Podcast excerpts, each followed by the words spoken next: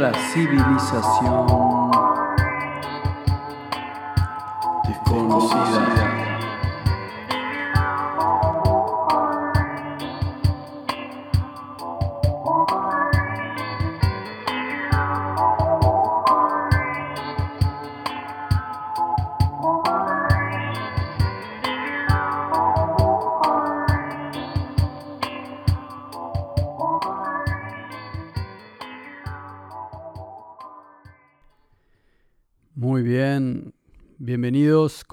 Espero que estén bien. Acá estamos en la civilización desconocida número 19. Hoy es el día miércoles 24 de agosto del año 2022. Y son las 18 horas 30 minutos, las 6 y media de la tarde acá en Punta del Este, específicamente en el barrio del Tesoro. Y acá estamos, estamos acá para seguir hablando de la civilización desconocida. Así que acá estamos, acá estamos. Em, ¿Qué puedo decir? Es, creo que hemos avanzado bastante en este transcurso y agradezco a toda la gente que sintoniza y manda mensajes de apoyo, de interés sobre la civilización desconocida y sobre el expreso estelar en general. Me gustaría saber si tienen opiniones, si tienen preguntas, mándenme. Tal vez se pierden con toda la información que vamos dando. Pero bueno, nosotros estamos acá y cada capítulo está bueno de alguna manera recopilar un poco lo que, lo que se dijo en el capítulo pasado y volver a orientarnos en toda esta historia, ¿no? Porque es una historia, es una historia, es una historia en la cual vamos encontrando cada vez más evidencia.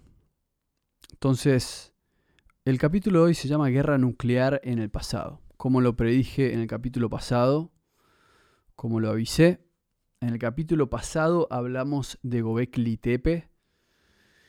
Hablamos de Gobekli Tepe y mm, hablamos de este lugar que está en Turquía, eh, hablamos un poco de estas ruinas que encontraron que datan de hace más o menos 10.000 años atrás. O quién sabe cuándo exactamente, pero más o menos por ahí. Y eso es una de las primeras pruebas contundentes de que hubo civilización a esa altura de la humanidad. Entonces, claramente es un lugar muy importante en este planeta. Lo que les dije en el capítulo pasado es que Gobekli Tepe aparenta ser un lugar que alguien enterró deliberadamente, que, que taparon con tierra. ¿Por qué? ¿Quién lo puede saber? ¿Cuándo? Tampoco. Entonces, sí tenemos esa información. También tenemos información de que son monumentos megalíticos de una manera, orientaciones astronómicas precisas. Así que estamos hablando de gente con inteligencia. Ahora vamos a ir a los textos hindúes, lo que se llaman los textos védicos, entre los cuales está el Ramayana, Mahabharata y otros textos más. Estos textos son hindúes, son antiguos, son recopilaciones de lo que fue, de lo que es la religión o las leyendas védicas. Están recopilados en sánscrito, una lengua sumamente antigua, y madre de muchas otras lenguas, un idioma muy antiguo. Entonces, ya expliqué la validez que tienen los textos hindúes, lo que tienen estos textos védicos, ya expliqué cómo, cómo, cómo fueron creados, cómo pasaron a ser, cómo llegaron a nosotros. Estamos hablando de otra etapa de la civilización, estamos hablando de hace mucho tiempo.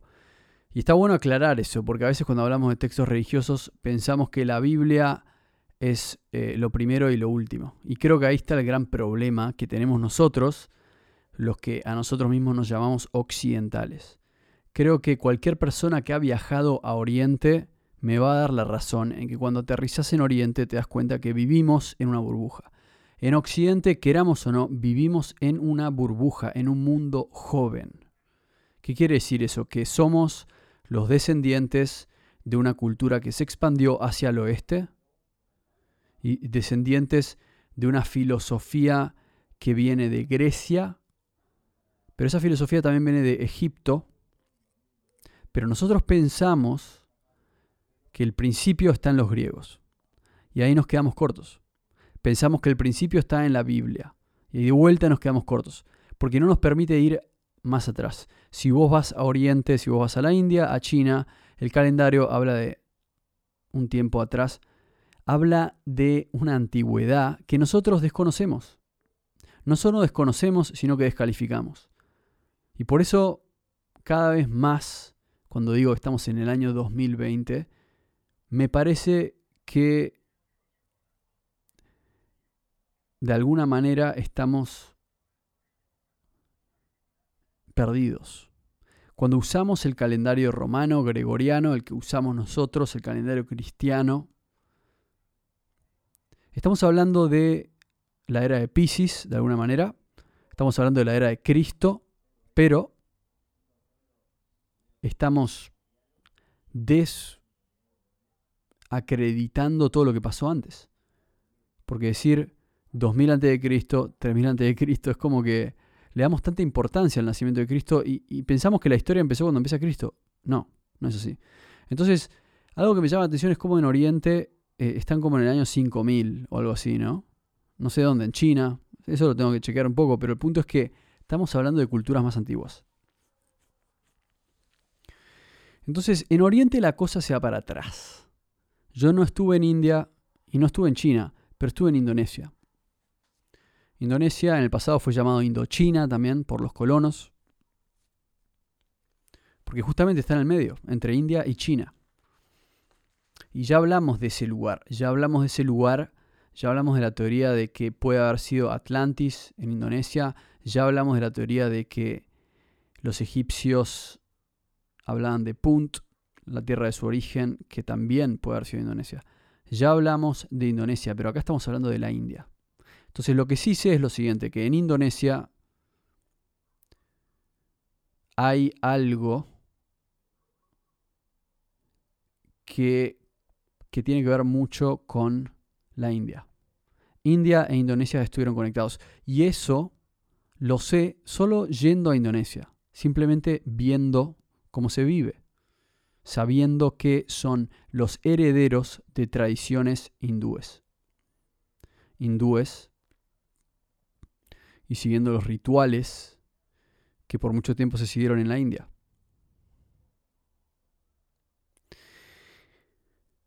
Entonces, acá estamos en un lugar en el cual tenemos que entender eso, porque desde nuestro, desde nuestro punto de vista, eh, la vida, la historia se vuelve cada vez más escueta.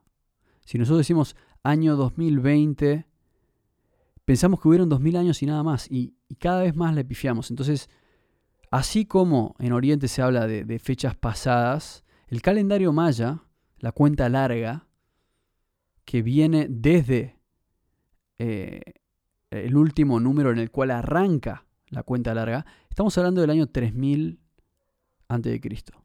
aproximadamente. Puede ser 3110, 3113 no recuerdo con precisión, pero estamos hablando de 3100 y pico antes de Cristo.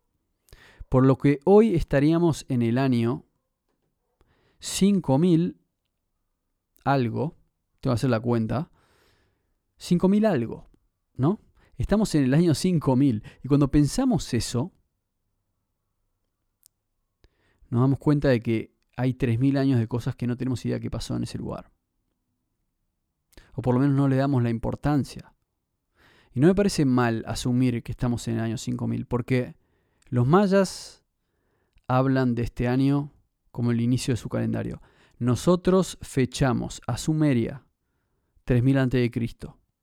Los chinos tienen un calendario que más o menos tira esa fecha. El calendario hindú no lo tengo estudiado, pero no lo sé. Pero lo que sí sé es que puede ser que la civilización humana haya reaparecido o haya regresado o haya vuelto a prosperar en esa fecha. Y eso es algo que vamos a evaluar probablemente en otro capítulo, pero en este capítulo estamos evaluando las cosas que pasaron en el pasado. Gobekli Tepe, una ciudad que tira fechas mucho anteriores a 3000 a.C., así que no sabemos qué pasó ahí. Pero sí vamos a usar evidencia que tenemos en este capítulo para hablar de India y hablar de distintas cosas que nos relacionan con la India que nos pueden llevar a pensar no solo en esa civilización desconocida avanzada del pasado, pero algo tan polémico y controversial como una posible guerra nuclear en el pasado. Una guerra nuclear en el pasado, no en el futuro, en el pasado.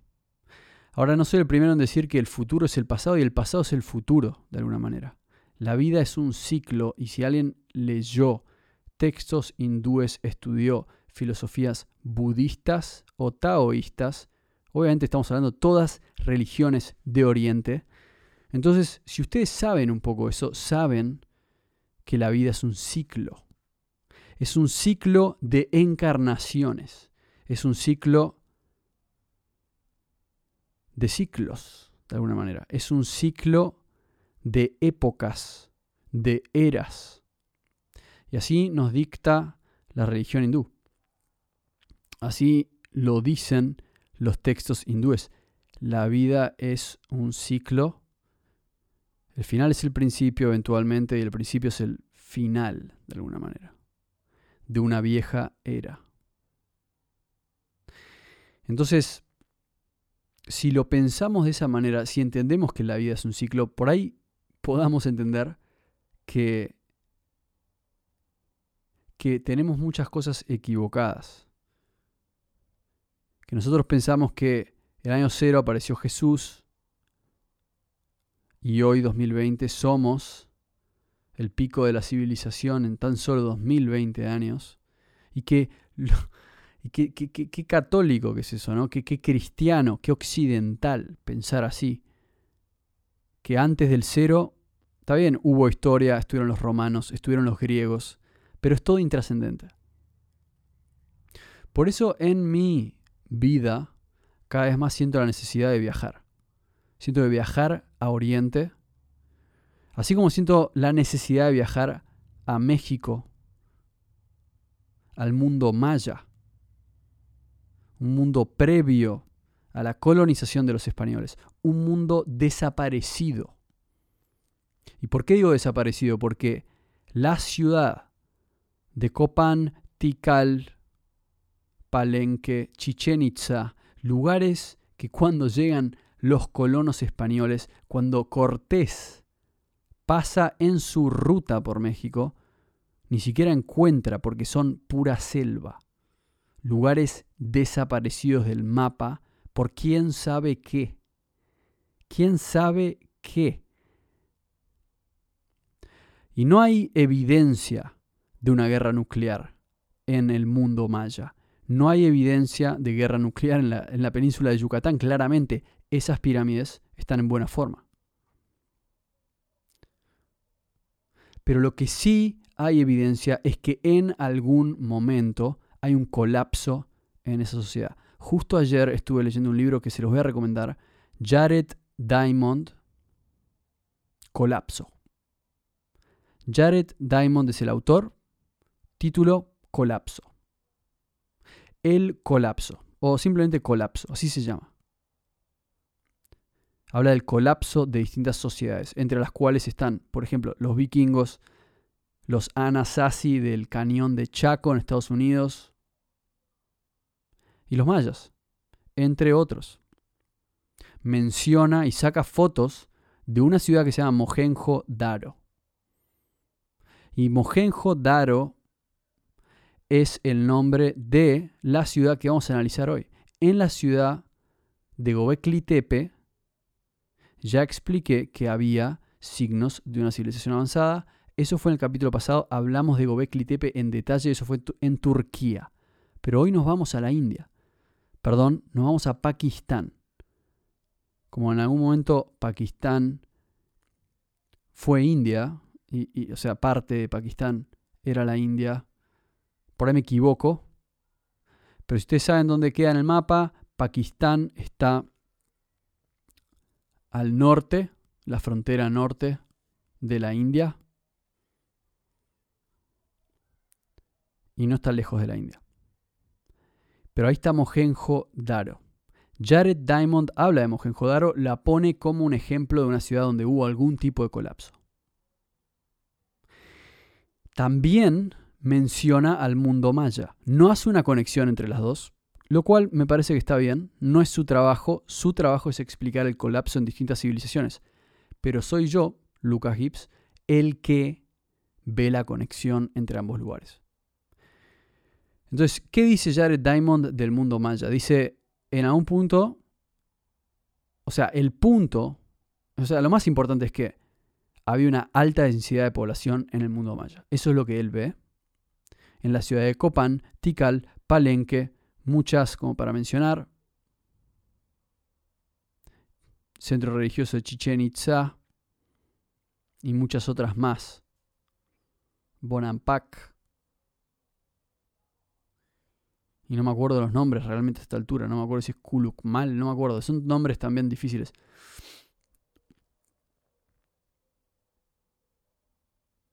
Uxmal me parece que es otra. Hay un montón. Ciudades mayas con pirámides. Impresionantes. Y yo digo que cada vez siento más la necesidad de ir a esos lugares porque estamos hablando de algo tan antiguo. Y nosotros, viviendo en esta sociedad, viviendo en estas ciudades donde hay un culto al progreso, al supuesto progreso, y nos olvidamos del pasado. Estamos tan, tan, conectados o tan tan conectados de alguna manera, en realidad tan obsesionados con nosotros mismos, con el espejo, con la foto de nuestras caras y nuestros teléfonos, que nos perdemos de lo que tenemos alrededor, pirámides gigantes. ¿Qué puede ser más importante que eso en nuestra búsqueda por la verdad? Signos, evidencia de civilizaciones altamente avanzadas del pasado la gente que construía pirámides impresionantes. Entonces, acá estamos, hablando del colapso del mundo maya. Jared Diamond habla, un especialista en el tema, hablando de cómo colapsa el mundo maya cuando en algún punto se, se les acaban los recursos. Pero ese no es el tema.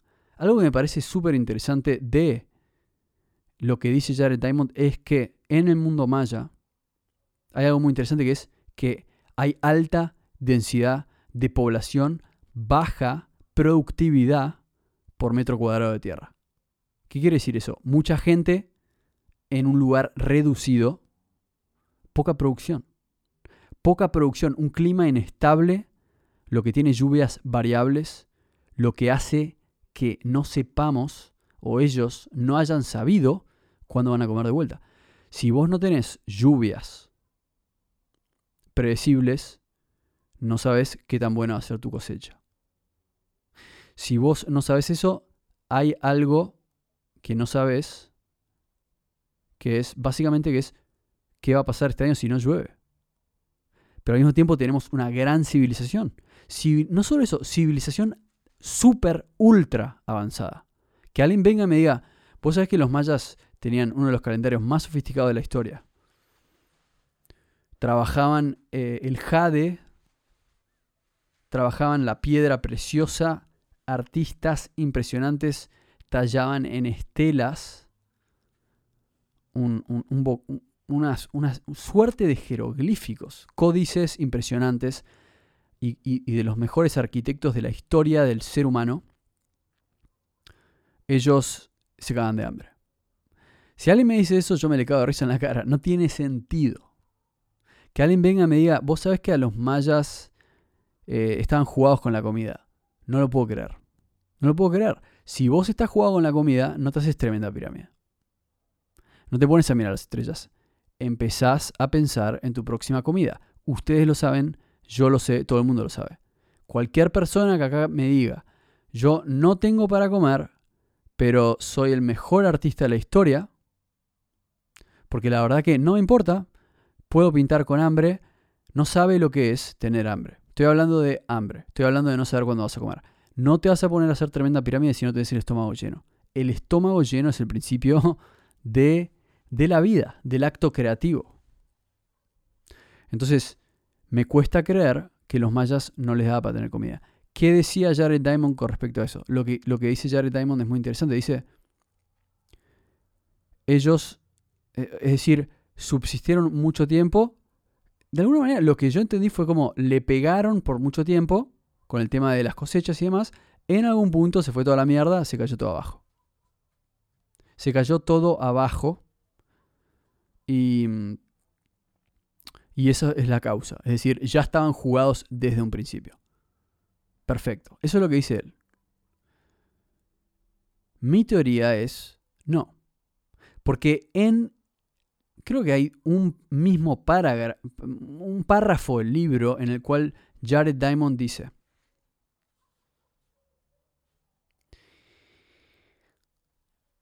El mundo maya es un ejemplo, la región maya de, de Mesoamérica, digamos, que es cercano a la costa atlántica. Estamos hablando de Guatemala, Honduras, México, sur de México, sureste de México. En el Golfo de México, la península de Yucatán.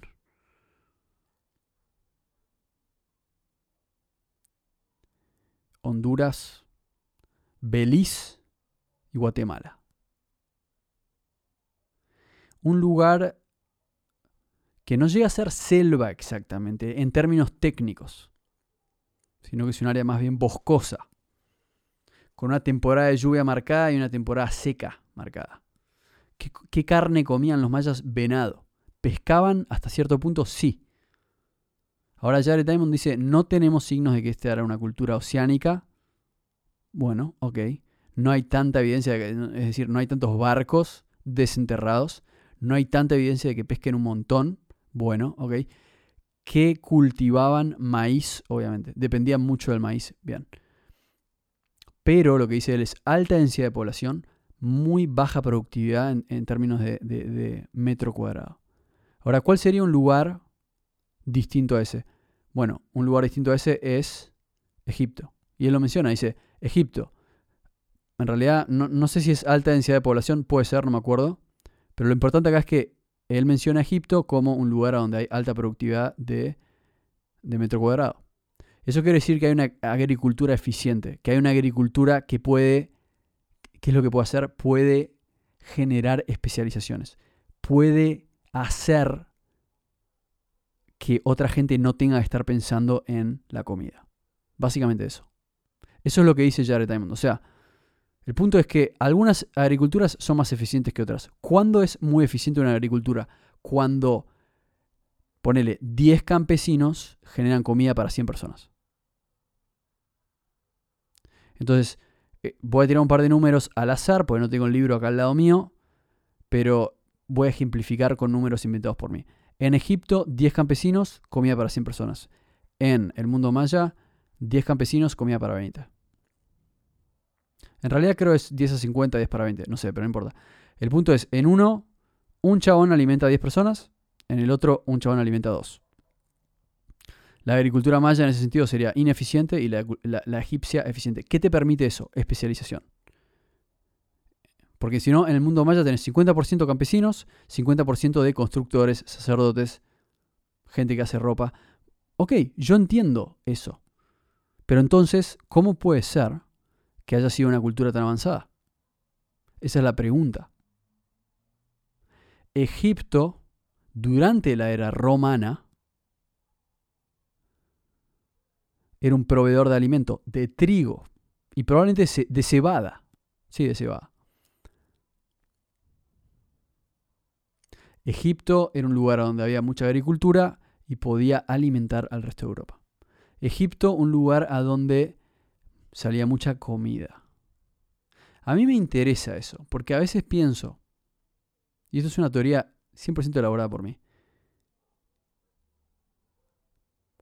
puede haber, puede haber sido que los mayas hayan recibido comida de otras partes. Porque nosotros tenemos la teoría de que fue una colonia. Entonces, ¿puede ser que los mayas recibían comida de otros lugares? A mí me parece una teoría digna de ser em, investigada. Porque no hay evidencia de que los mayas... Es decir, ese es el elefante en el cuarto, ¿no? Esa es la pregunta. ¿Cómo hicieron entonces? O sea, ¿qué comían? ¿Qué comían los mayas? Y la respuesta podría ser, bueno, Egipto es un lugar donde hay alta agricultura. ¿Habrá habido algún contacto entre Egipto y los mayas? Bueno, puede ser. No lo vamos a discutir en este capítulo. Pero la primera parte de este capítulo era para hablar sobre el tema del colapso. Jared Diamond dice que los mayas sufrieron un colapso que era inevitable porque tenían ese problema. Alta densidad de población, baja eficiencia en términos de agricultura, en su suelo, en su clima. Pero yo, yo no estoy en, yo, estoy en desacuerdo con eso. Porque eso no explica entonces cómo, cómo pudieron tener un superávit en algún momento tan grande que los permitió ser excelentes en tantas áreas. Entonces mi respuesta a esa pregunta es no. Los mayas en algún punto recibieron alimento, importaciones de otro lugar, de otra economía a donde había un superávit de alimentos. Ahora puede haber sido Teotihuacán en el norte, puede haber sido, puede haber sido Egipto, puede haber sido, puede haber sido la India, puede ser, no lo sé. Lo que sí sé es que Egipto, en un lugar de superávit agricultura, digamos, en términos de agricultura. Entonces puede haber sido. Ahora, de vuelta, no vamos a evaluar eso en este capítulo. Según Jared Diamond, los mayas caen por ese problema. Para mí caen porque el lugar de origen explota. ¿No? El lugar de donde reciben la comida colapsa. Toda la evidencia indica que los mayas o sea, esto es lo que tenemos. Esta es la evidencia grosa que hay en las ciudades mayas desaparecidas, que es, ¿qué les pasó? O sea, venía todo bien y de repente... Que, entonces ahí está la teoría de la gente que dice, no, bueno, hubo un cambio climático. Ese año no llovió. El otro tampoco, el otro tampoco, el otro tampoco. Ok, entonces no llovió en 50 años, pongamos. Y eso ya está. O sea, tan frágil era esa civilización. Porque las pirámides que hay ahí no son el resultado de una civilización muy frágil. Son el resultado de una civilización importante, que seguramente sabía sobre el clima. Otra cosa, los mayas, los mejores observadores del cielo que probablemente existieron en la historia de la humanidad, midiendo el ciclo de Venus con la misma precisión que un telescopio moderno robótico hace miles de años, calculando el ciclo de Venus con precisión casi exacta, que, o sea, no sabían que de repente podía parar de llover. O sea, ellos conocían el ciclo de la Tierra mejor que cualquiera de nosotros. Entonces, si conocían el ciclo de la Tierra, ¿tampoco habrán conocido el ciclo climático del planeta? ¿Tan tontos eran? que no se vieron venir una sequía o dos o tres, así nomás. Bueno, yo estoy en desacuerdo con esa teoría. No, me parece que eran un poco más inteligentes. Me parece que colapsaron porque alguien les cortó el suministro. Porque lo que vemos en el mundo maya es el colapso de una civilización. La gente piensa autoinducido. Empezaron a hacer guerra entre ellos. La, típica explicación como buscando la respuesta sin querer investigar nada. No, bueno, empezaron a hacer guerra entre ellos. Ya hacían guerra entre ellos. ¿Cuál es el problema con eso? ¿Qué tiene que ver eso? Si hacen guerra entre ellos, uno gana, ya está. A menos que sea una guerra nuclear. Pero no fue una guerra nuclear. O sea, si alguien ganó la guerra, siguió sobreviviendo. ¿Cuál es el problema? No, se extinguieron porque algo pasó. Algo pasó. Algo pasó. Entonces, no se sabe. Y mi respuesta es, les cortaron el suministro. Se quedaron varados en una tierra extraña que no les era propia, que no les era autóctona, se quedaron en esa tierra y no les alcanzó y empezaron a talar los bosques y empezaron a extinguir el venado y empezaron a de alguna manera guerrear entre ellos, pues estaban desesperados y finalmente se extinguieron. Y, la, selva se tragó ese mundo. Entonces, Ahí tenemos lo que le pasó a los mayas. Y esto no lo estoy inventando yo, o sea, si vamos a científicos como Jared Diamond, como cualquier otro que investigó a los mayas, va a decir, mira, lo que sí hay evidencia es que hubo un colapso, hubo un colapso, o sea, la gente se murió. Obviamente los mayas no terminaron, hay gente hoy que desciende de los mayas. Cuando digo mayas es gente que hablaba, que habla la lengua que se hace llamar maya, oriunda de la, península de Yucatán. Obviamente hubo sobrevivientes, pero no estamos hablando de eso. Estamos hablando de por qué Copán estaba abandonada, Tikal estaba abandonada, Chichen Itza estaba abandonado, era toda una gran selva con tremendas pirámides adentro. ¿Por qué no había nadie ahí? Bueno, esa es la explicación. Estos lugares se abandonaron, se dejaron de usar. La gente los dejó de usar. Los ancianos, los ancestros de los que hoy se hacen llamar mayas, dejaron de usar esos templos. Se fueron, se murieron o se fueron de los lugares. Y me parece más probable que se hayan ido. Porque eran tan inteligentes. Seguramente se fueron. Pero bueno, lo importante es eso. Ese es el colapso del mundo maya. ¿Y qué tiene que ver con Mohenjo-Daro? ¿Qué tiene que ver con una guerra nuclear en el pasado? Bueno, acabo de decir que los mayas eran evidentemente una colonia, una colonia en el Atlántico, evidentemente, y que recibían alimentos de algún otro lugar. Ahora, había una tierra madre, había una cultura madre o algo que a ellos les daba ese suministro extra de comida para que ellos hagan pirámides. Miren ustedes ahora en Google, pongan em, templos en la India, templos en la India, pongan eso, templos en la India, o templos hindúes en la India, o lo que sea. Em, o también pueden poner vimanas, si quieren. O pueden poner stupas. Esa palabra mejor, stupa. Vayan a Google y pongan stupa. Y van a ver los templos hindúes y la forma. Y después pongan templos mayas. Ustedes díganme a mí si no se parecen. Lo dejo en sus manos. No me tienen que responder. Lo dejo en sus manos. El punto es que estamos averiguando que en el mundo maya había una conexión con una cultura madre que no sabemos cuál es todavía, no podemos definir exactamente dónde está, pero hay links entre, hay conexiones entre los mayas y los hindúes. Uno, las estupas son parecidas a las pirámides mayas, son bastante parecidas, por no decir muy similares. Número dos, la palabra maya. La palabra maya es en sánscrito, es una palabra en sánscrito, viene de la India, quiere decir ilusión o juego. O velo. Hay una diosa que se llama Maya, la diosa del juego, eh, perdón, el dios, me parece que es dios, el dios del juego, el dios de la ilusión. Hay templos en América que parecen ser similares a templos de Shiva. Entonces, hay sugestiones que dicen que los mayas pueden haber estado conectados con los indios en algún punto, con los hindúes, con la cultura védica. Entonces, por ese lado tenemos una, una explicación, porque estamos tratando de empezar ahí, ¿no? Estamos tratando de decir, ¿qué pasó? ¿Qué pasó con este lugar? ¿De dónde vienen estos tipos? ¿Cómo surgió este colapso? Vamos para atrás. Los mayas en algún momento se quedan sin alimento, se pudre todo, se caen a palos entre ellos, abandonan las pirámides, chao. ¿Qué pasó? ¿Qué generó eso? Bueno, la teoría de el expreso estelar, la teoría de Lucas Gibbs acá en el comando, en realidad no es mi teoría porque no la inventé yo, yo simplemente redacto lo que he oído y escuchado a otras personas y lo sintetizo, es que alguien cortó el cordón umbilical. El hijo eran los mayas. Los padres o la madre, no sé quién eran. Pero había alguien ahí atrás. Había alguien manejando los hilos y dándoles morfi. Y se pudrió todo.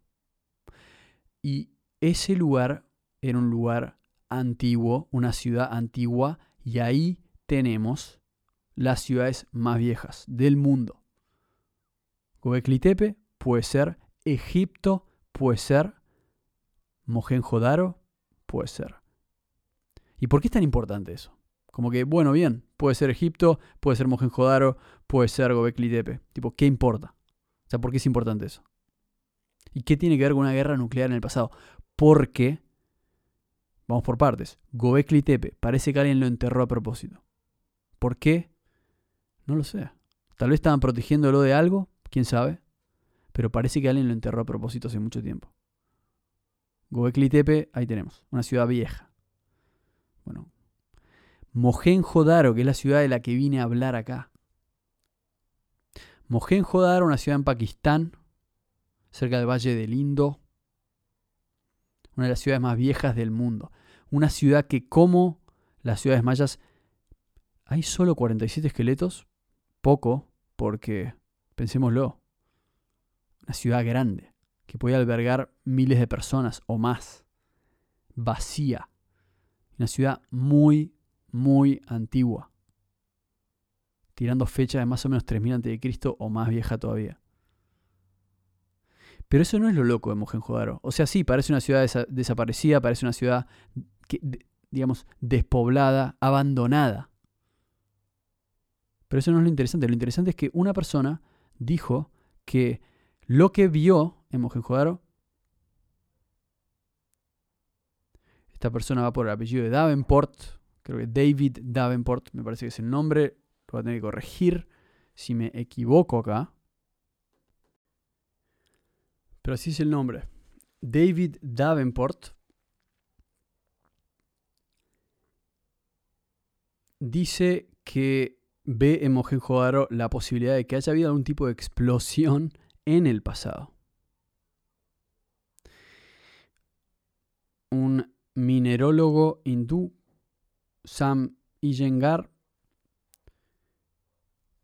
hace un test en la tierra de Mohenjo-Daro y encuentra evidencia de que la ciudad de Mohenjo-Daro en algún punto ha sido quemada, devastada por fuego. Así que eso es lo que eso es lo que tenemos en cuanto a evidencia de qué es lo que puede haber pasado en Mohenjo-Daro. Entonces estamos hablando de una ciudad en Pakistán antigua, muy antigua, contemporánea de Egipto, contemporánea de las ciudades de Mesopotamia, por lo menos, y que tiene evidencia de que ha sido abandonada o aplastada por el fuego. ¿Y quién la puede haber aplastado por el fuego? Cuando digo aplastado por el fuego es signos de que o ha... O sea, estamos hablando de una explosión acá. Estamos hablando de un rayo de fuego acá. Entonces tenemos Gobekli Tepe en Turquía. Mohenjo-Daro en Pakistán y algo que voy a analizar en el capítulo que viene que es Egipto. Pero todavía no nos adelantemos, porque en Mohenjo-Daro hay evidentemente evidencia de que hubo algún tipo de colisión, algún tipo de explosión. Y acá entra el tema de la guerra nuclear en el pasado. ¿Y con qué textos nos asesoramos para decir eso, para, para pensar en eso. acá es donde entran los textos hindúes, los textos védicos viejos. En el Ramayana, una leyenda que habla de un rey que se llama Ravana, de la ciudad de Lanka, que pasa a ser tan poderoso que el dios Vishnu reencarna o encarna en la forma de rama para destronarlo usando un rayo de fuego. Usando un rayo de fuego tan fuerte que tapa el sol o, como, o es como mil soles, como mil soles al mismo tiempo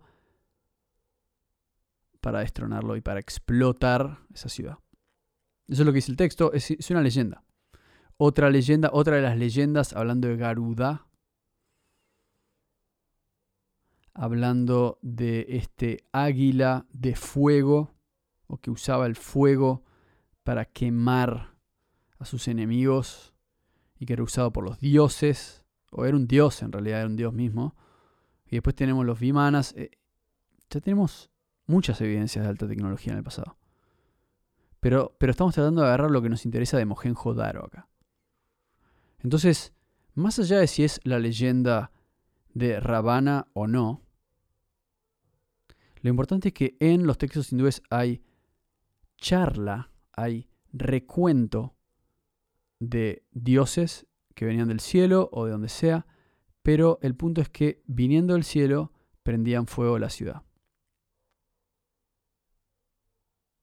Entonces, tratando de conectar los puntos, estoy hablando de que el mundo maya colapsa porque no tiene comida, no por otra cosa. O sea, no estoy, ahí no hubo guerra nuclear, nada. ¿Por qué? Porque no hay evidencia, no tenemos evidencia para decir eso.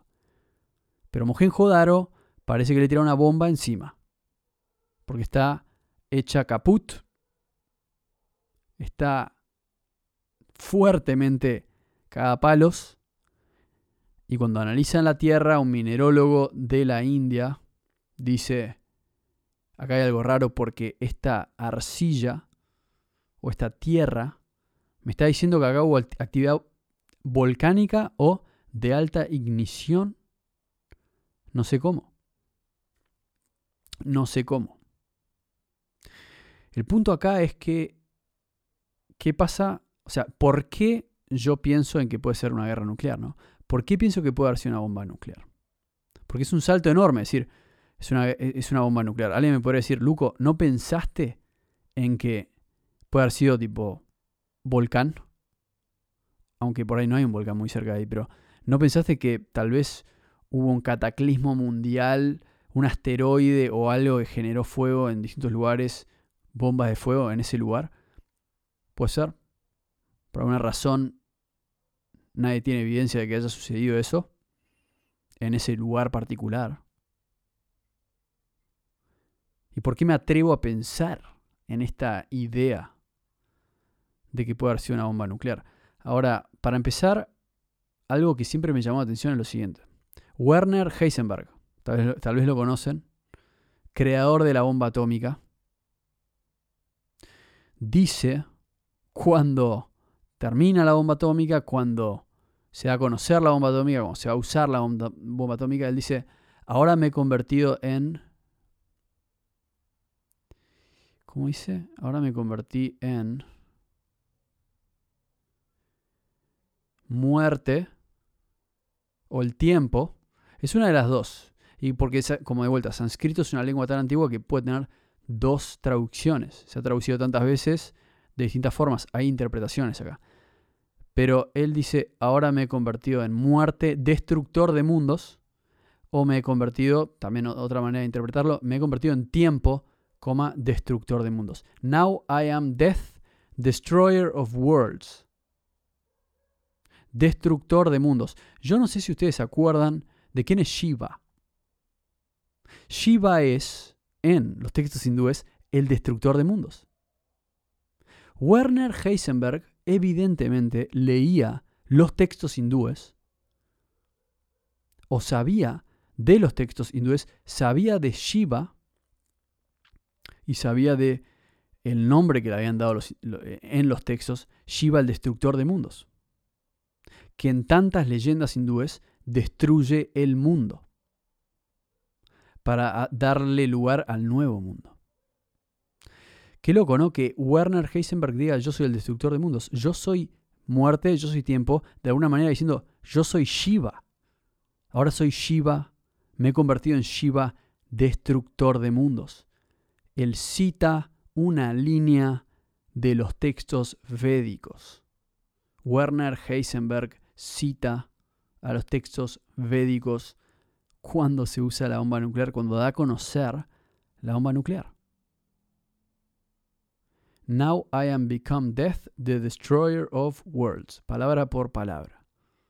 Me he convertido en muerte, me he convertido en Shiva. ¿Y por qué creo que eso es importante? Porque me pregunto, ¿por qué este tipo menciona un texto hindú? En los textos hindúes se habla de guerras, con naves, con alta tecnología, con vimanas y evidentemente con bombas.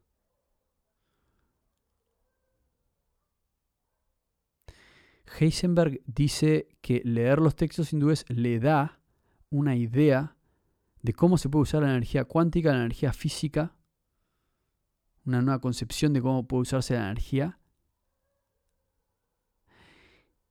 Y algo que, tenemos que pensar es, si nosotros, seres humanos, hemos llegado a encontrar la energía nuclear, la energía atómica, para producir energía y también para destruir, ¿acaso no es posible que una civilización en el pasado haya llegado al mismo descubrimiento? Y que esta civilización avanzada tenía tanta información sobre eso y sabía cómo usarla, y en algún punto hubo una guerra, y Mohenjo-Daro, Gobekli Tepe y Egipto fueron destruidos en una bomba atómica.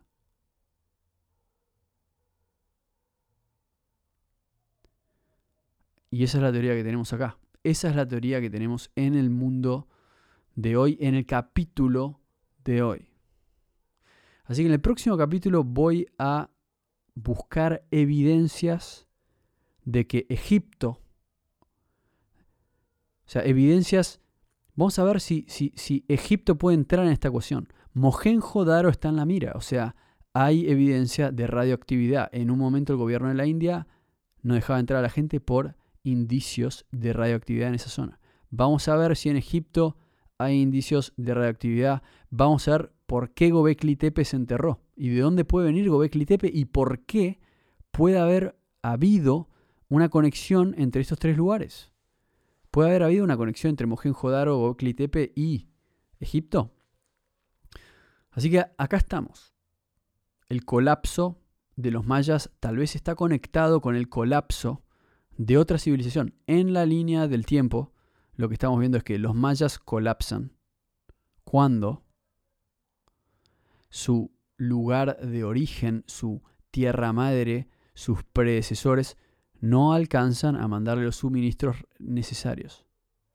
Y esos predecesores, esa tierra madre, puede haber sido Mohenjo-Daro, puede haber sido Egipto, puede haber sido Tepe y también puede haber sido la tierra de Atlantis. Tal vez hubo una guerra nuclear en el pasado. Vamos a seguir investigando esta teoría en el capítulo que viene. Ha sido un gusto tenerlos. Espero que les haya gustado este capítulo y en enlaces recomendados pueden ver algunos videos que van a asistirlos en este capítulo. Ha sido un gustazo. Nos vemos la próxima. Hasta luego.